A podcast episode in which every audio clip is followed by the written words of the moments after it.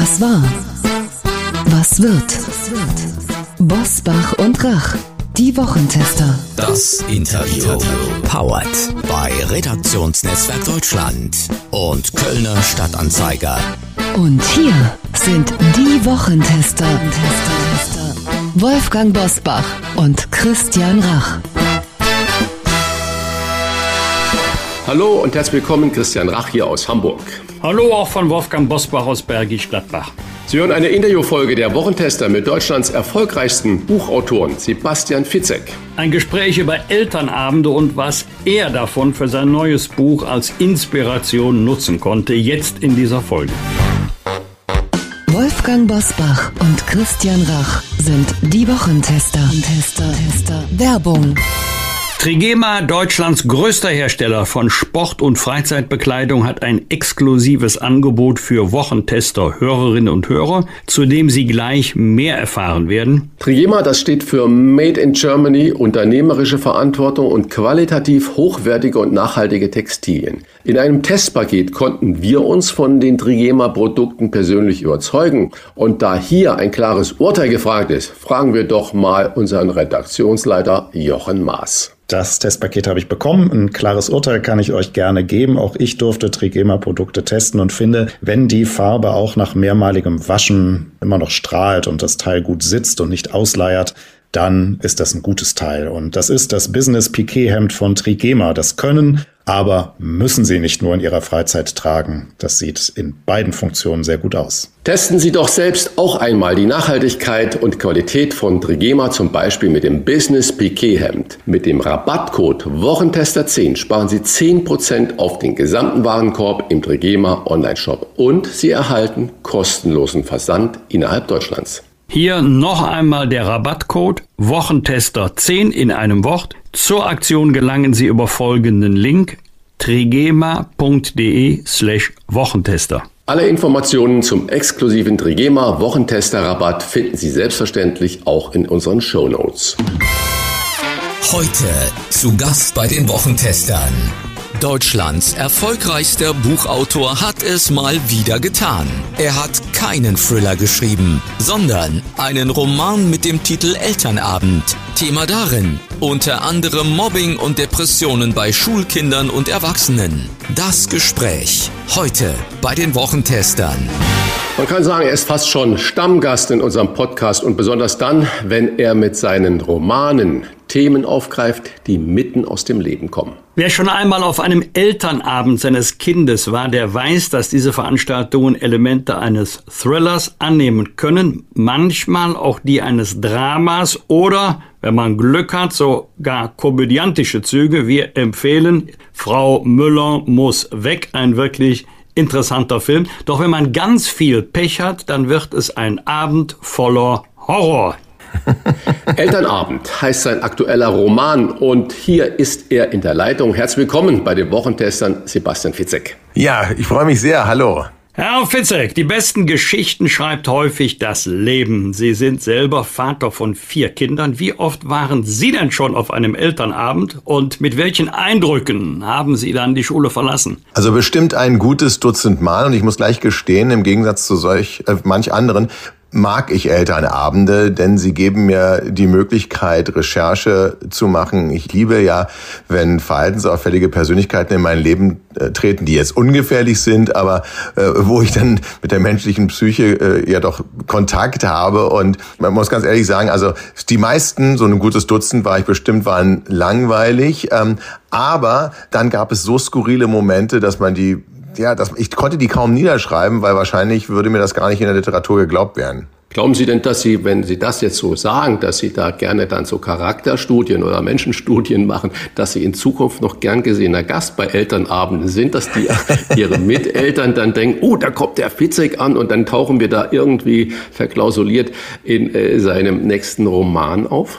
Das ist ja das Merkwürdige. Also einige der Eltern, die wissen ja schon ähm, vorher, dass ich auf Geschichtensuche äh, bin und äh, die verlieren dann irgendwie die Scheu. Ich glaube, es ist wie so eine Big Brother Kamera. Man vergisst, dass die da ist und benimmt sich auf einmal völlig daneben und fängt dann an, irrsinnige Diskussionen zu führen, wie beispielsweise ähm, es ginge nicht, dass äh, der Sohn mal um zwölf, mal um zwölf Uhr zehn, mal um zwölf Uhr fünfzehn das Essen in der Mensa bekäme. Sein ganzes Leben wäre ruiniert, wenn sein Biorhythmus jetzt durcheinander gerät. Es muss immer Punkt zwölf Uhr sein. Und darüber wird dann stundenlang diskutiert. Ich finde das sehr amüsant. Aber die hätten ja schon früher mal dran denken können, dass ich das vielleicht irgendwann mal einbaue. Elternabend ist ein unterhaltsames Buch, das trotzdem ernste Themen wie Mobbing oder Depressionen behandelt. Gibt es da einen persönlichen Hintergrund? Also nicht, dass Sie andere mobben, das ist jetzt damit ja. nicht gemeint. Ja. Denn Sie haben äh, früher mal offenbart, dass Sie auch als Außenseiter wahrgenommen wurden. Vielleicht wurde ich sogar gemobbt und das ist genau der Unterschied zur heutigen Zeit. Früher ahnte ich nur, also gemobbt, das wurde ich bestimmt nicht in dem Sinne, dass ich jetzt wirklich also Spießruten laufen musste. Ich war der Außenseiter, aber vielleicht gab es Schlimmeres ähm, tatsächlich. Vielleicht gab es auch offene Anfeindungen. Heute werden die eben im Internet, in den sozialen Medien geteilt. Das gab es damals, ich will fast sagen, glücklicherweise nicht. Und das ist natürlich eine Sache, die mich umtreibt als äh, Familienvater, wo ähm, ich nicht weiß, wie gehen ähm, meine Kinder, die noch alle relativ jung sind, ähm, auch alle entweder in Kindergarten und in Grundschule gehen, noch, wie, wie gehen die damit um, wenn die auf einmal schwarz auf weiß lesen, was andere von ihnen halten oder was andere da äh, lästern? Und natürlich auch die Frage, was ist, wenn sie selber zu Mitläufern äh, werden, äh, zu Tätern hoffe ich jetzt nun mal nicht. Ähm, das sind genau die Themen, die mich bewegen und die finden dann eben auch Niederschlag in äh, solchen Büchern ist das aber nicht ein Problem, was es seit Generationen gibt. Mir kommt es so vor, dass das heute auch über diese Wording wie Mobbing und Burnouts, auch Schüler haben ja schon Burnouts, dass das unglaublich hoch stilisiert wird. Natürlich haben wir die sozialen äh, Medien, in, in denen gefilmt wird, ins Netz gestellt wird, in denen gebasht wird, auch so ein Wort. Aber wenn ich jetzt das so sehe, dass es meines Erachtens das eigentlich schon immer gab, vielleicht nicht mit diesen ganzen medialen Auswüchsen. Vor allem mich hat der kleine ängstliche Sebastian, der dann da früher auch mal in die Ecke gestellt wurde von den Mitschülerinnen und Mitschülern. Haben Sie persönlich Lust, diesen, die das mit Ihnen gemacht haben oder vermeintlich gemacht haben, zu treffen und zu sagen, Edge, ich habe jetzt aber 12 Millionen Bücher in 36 Länder verkauft und ihr, was macht ihr eigentlich? Ist das auch so ein normaler Trieb, so ein menschlicher Trieb, dass man sagt, jetzt zeige ich es euch mal? Ja, das ist jetzt ja zweigeteilt. Also ich glaube einerseits, dass es das natürlich schon immer gab, gar keine Frage aber dass es eben nicht so transparent war. Und wenn ich eine Verfehlung äh, begangen habe auf dem Schulhof und beispielsweise aus irgendeinem Grundschulkind passiert ein Unglück äh, und es nässt sich beispielsweise ein oder sowas, das geht jetzt eben viral. Und äh, das ist natürlich eine ganz andere Verletzung, als man sie früher noch hatte, wenn man mit Hohn und Spott übergossen wurde. Aber es gab es natürlich schon immer. Ich glaube, die Wirkung ist definitiv eine andere. Und deswegen kann ich auch sagen, ich habe mich einfach nur, ja, ich war halt nicht der beliebteste. Ich wurde nicht, nicht äh, immer als erstes, äh, aus gutem Grund im Übrigen, in die Völkerballmannschaft gewählt. Aber ähm, ich hatte eben äh, nicht diese tiefen seelischen äh, Verletzungen und deswegen bin ich jetzt auch frei von irgendwelchen Rachegedanken. Auch wenn man anderes denken könnte bei meinen Psychothrillern. Wir haben im Podcast mit Silke Müller gesprochen, Schulleiterin aus Niedersachsen, die Eltern dazu ermuntert, mal auf die Smartphones ihrer Kinder zu schauen. Oh ja. Gewalt, Missbrauch, Rassismus seien Alltag in Schulen. Wie ist Ihre persönliche Erfahrung mit Ihren Kindern? Mussten Sie auch schon Gespräche über Smartphone und äh, die Nutzung führen? Und in welchem Alter begannen bei der Familie Fitzek so die Debatten? Ja, also wie gesagt, die sind ja noch relativ jung und die älteste wird jetzt äh, 13 und da werden die Gespräche natürlich intensiver und das ist ja sogar, da ist ja noch ein Grundkonflikt vorgeschaltet, nämlich der der Kontrolle. Ähm, wie, inwieweit will man alles kontrollieren, beispielsweise was sich ähm, jetzt auch die Kinder austauschen in WhatsApp äh, oder ähnlichen äh, Gruppen. Wie weit hat man da die Autonomie der Kinder und wie weit ähm, muss man da seiner Pflicht auch als ähm, Erziehungsberechtigter nachkommen? Wie weit äh, stört man die Privatsphäre? Das sind auch Grundkonflikte, die ich, das bei mir Fragezeichen hervorrufen. Wir führen schon lange äh, diese, diese Gespräche, vor allen Dingen, wenn ich merke, über welche Themen beispielsweise die Kinder schon äh, Bescheid wissen, über die ich jetzt in jungen Jahren vielleicht noch nicht so äh, Bescheid wusste. Und mir wird natürlich Angst und Bange. Ich habe es selber noch nicht erlebt, ähm, auch nicht im Freundes- und Bekanntenkreis, dass jetzt beispielsweise ultra brutale Videos äh, geteilt werden oder anderes Unaussprechliches. Aber es soll ja ähm, gang und gäbe sein ähm, und dass man komplett die Kontrolle als Eltern darüber äh, verloren hat. Ich glaube, das Einzige, was man wirklich machen kann, ist, dass man signalisiert den Kindern, ich bin da und auch wenn dich, wenn du was Verstörendes siehst oder so, was nicht vermeidbar ist in unserer heutigen Welt, dann kannst du mit mir darüber reden. Ähm, das ist wie mit einem Film, den ich früher, ich habe Zombie-Filme viel zu früh gesehen. Ähm, und wenn da keiner da ist, mit dem man über seine Ängste, die solche Filme auslösen, dann, dann sprechen kann, dann verfestigen sich diese Bilder und, und das hat dann, glaube ich, wirklich Spätfolgen. Sie haben gerade gesagt, Sie haben auch Zombie-Filme vielleicht viel zu früh geschaut und das hat dann bei Ihnen auch natürlich Wirkung hinterlassen. Ja. Wenn ich jetzt daran denke, was in den letzten Monaten alles an Schrecklichem passiert ist, zum Beispiel an äh, die kleine zwölfjährige Luise, die in Freudenberg mutmaßlich von zwei gleichaltrigen Mitschülern äh, getötet wurde und wie die Obduktion wohl ergeben hat, mit über 70 Stichen. Man muss ja nur fünfmal selber die Handbewegung so machen. Was passiert da? Und denken Sie manchmal, die Realität überholt eigentlich den Grusel in meinen Büchern? Immer. Das denke ich tatsächlich immer. Und viele tun das ja als Blabla ab, aber das ist so. Die Realität ist oftmals skurriler, zufälliger und leider auch grausamer als das, was Thriller-Autorinnen und Autoren sich zu Hause ausdenken. Und es ist halt häufig so, dass wir die Realität abmildern müssen, damit sie überhaupt geglaubt wird. Und da haben Sie beispielsweise jetzt einen tragischen Fall ähm, gerade zitiert. Dann würde man in der Fiktion schreiben, dass ähm, ein Kind 70 Mal zusticht dann würde wahrscheinlich sogar schon die Lektorin an Rand schreiben, ob das nicht etwas übertrieben und weit hergeholt ist. Leider, leider kann man sich das kaum vorstellen und deswegen im Übrigen, weil viele Leute, die keine Thriller lesen oder sehen, die sagen, ja, warum sind denn die Menschen so blutrünstig? Ich sehe das ja ganz im Gegenteil. Wir werden mit solchen Meldungen derzeit ähm, überflutet. Unser Gehirn reagiert natürlich auf diese Ausnahmesituationen. Es ist ja zum Glück trotzdem noch eine Ausnahme. Aber wir haben keine Motive. Wir, wir stochern im Nebel und wir verlangen nach nach Antworten. Und so ein Buch ähm, kann ja auf 400 Seiten viel stärker eintauchen. Nicht in die Handlung, die es genüsslich auszubreiten gilt, sondern was äh, hinterlässt das bei den Hinterbliebenen, bei den Eltern der tätlichen Kinder, bei den Eltern der Opfer, bei den ganzen Angehörigen. Das ist ja etwas, ähm, ein guter Thriller beschäftigt sich immer mehr mit dem Leben, aber natürlich auch mit dem Schrecken und die Auswirkungen, die der Schrecken auf eben dieses Leben hat. Wir sprechen jetzt in den letzten Minuten über die traurige Realität, über eine Gewaltspirale, bei der sich die Frage stellt, kann man die, Herr Fitzek, Ihrer Überzeugung nach noch zurückdrehen oder besteht eher die Gefahr, dass sie sich immer weiter dreht? Und das jetzt bezogen auf Kriminalität ähm, oder generell das auf die Welt, ist in der bezogen wir leben? auf beides, auf das, was äh, die Kinder erleben, manchmal ja. als bittere Realität und manchmal eben als Fiktion. Ich bin ja der festen Überzeugung, dass jede Bewegung eine Gegenbewegung hat, dass eine tiefe Sehnsucht des Menschen ähm, äh, danach gibt, nach Frieden beispielsweise. So abgedroschen das jetzt klingt und, und so unglaublich es vielleicht auch in unserer heutigen Zeit klingen mag, aber wir sehen uns ja ähm, nach Respekt, nach Anerkennung, nach Liebe und nach Harmonie und unser Gehirn, sag ich schon, ist halt von Urzeiten drauf gepolt, dass wir gewaltsame äh, Ausnahmeerscheinungen ernst nehmen, weil wir ja über, überleben wollen. Und ich glaube, da halte ich mich an das Sprichwort meiner Mutter, wenn irgendwas Schlimmes passiert, achte auf die Helfer. Ähm, die Helfer sind bei einem schrecklichen Ereignis immer in der Überzahl. Es gibt einige wenige Täterinnen und Täter, aber die, die professionell oder auch privat helfen, sind immer, immer in der Überzahl. Mit anderen Worten, ich glaube, dass wir natürlich auch immer mehr Menschen werden. Das rein statistisch gesehen führt das dazu, dass äh, wenn nur ein Prozent der, der Menschheit, ähm, sage ich mal, durchdreht, äh, das sind ja immer noch sehr, sehr viele Millionen Menschen, die besser in Mathe sind als ich, können jetzt ein Prozent von acht Milliarden mal ausrechnen. Das reicht aus, um die gesamte Welt in Angst und Schrecken äh, zu, äh, zu versetzen. Aber trotzdem sind 99 Prozent höchstwahrscheinlich ähm, friedliebend und werden alles daran setzen, dass die Gewaltspirale sich nicht weiter nach vorne dreht. Jetzt komme ich zurück zum Elternabend. Ich bin auch ein fleißiger Elternabendgeher gewesen und manches Mal erschreckend, wie heftig Eltern doch Lehrer angegangen sind ohne dass es eine Gegenbewegung der schweigenden, zuhörenden Eltern gab, sondern wo man gesagt, vielleicht insgeheim gedacht hat, ha, da zeigt's mal jemand dem blöden Lehrer, weil man selber schlechte Erfahrungen gemacht hat.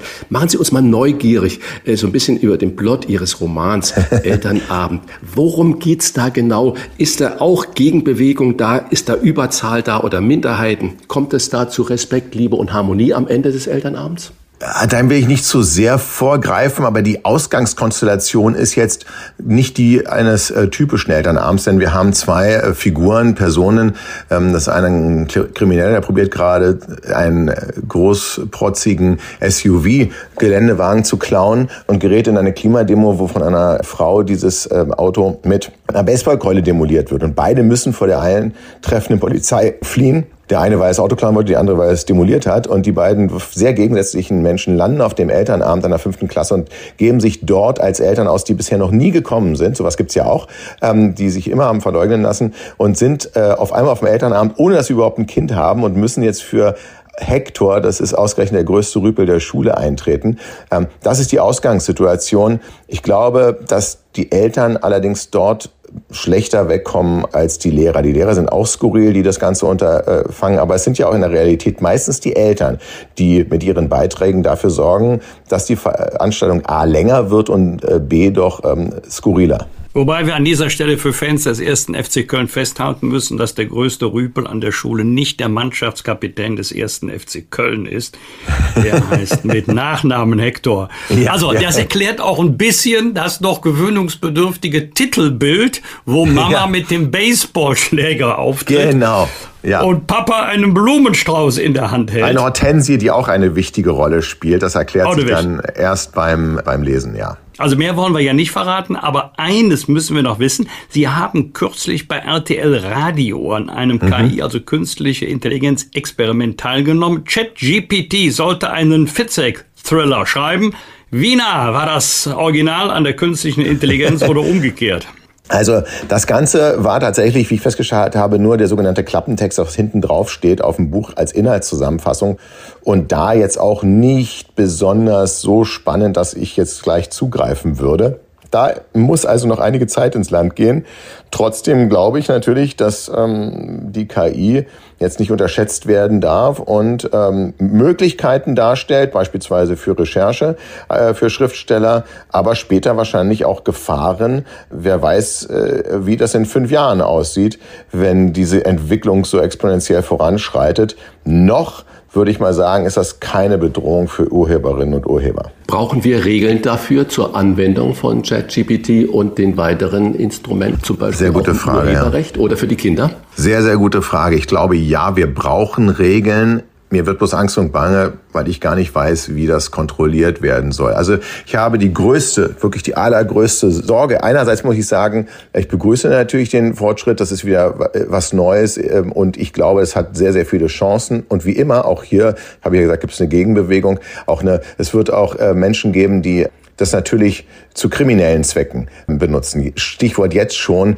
der Enkeltrick ist jetzt mit künstlichen Stimmen, die genauso äh, klingen. Also meine Stimme kann genommen werden und meine Tochter wird angerufen ähm, oder meine Frau oder äh, und sie wird den Unterschied nicht merken. Das eröffnet Tür und Tor für Kriminelle. Ähm, ich weiß nicht, wie man das mit Regeln in den Griff kriegen soll. Aber noch schlimmer finde ich, ich merke heutzutage noch, wenn ich auf meiner Internetseite oder auf meinem, denn bei Facebook habe ich einen, einen Troll habe, der, weiß ich was, äh, sich über den Ukraine-Krieg auslässt. Das merke ich, okay, das ist eine künstliche Intelligenz. Noch merke ich das. Aber in naher Zukunft wird es dazu kommen, dass irgendjemand sagt, naja, ähm, irgendeinen Fakt behauptet. Ich sage, das stimmt doch gar nicht.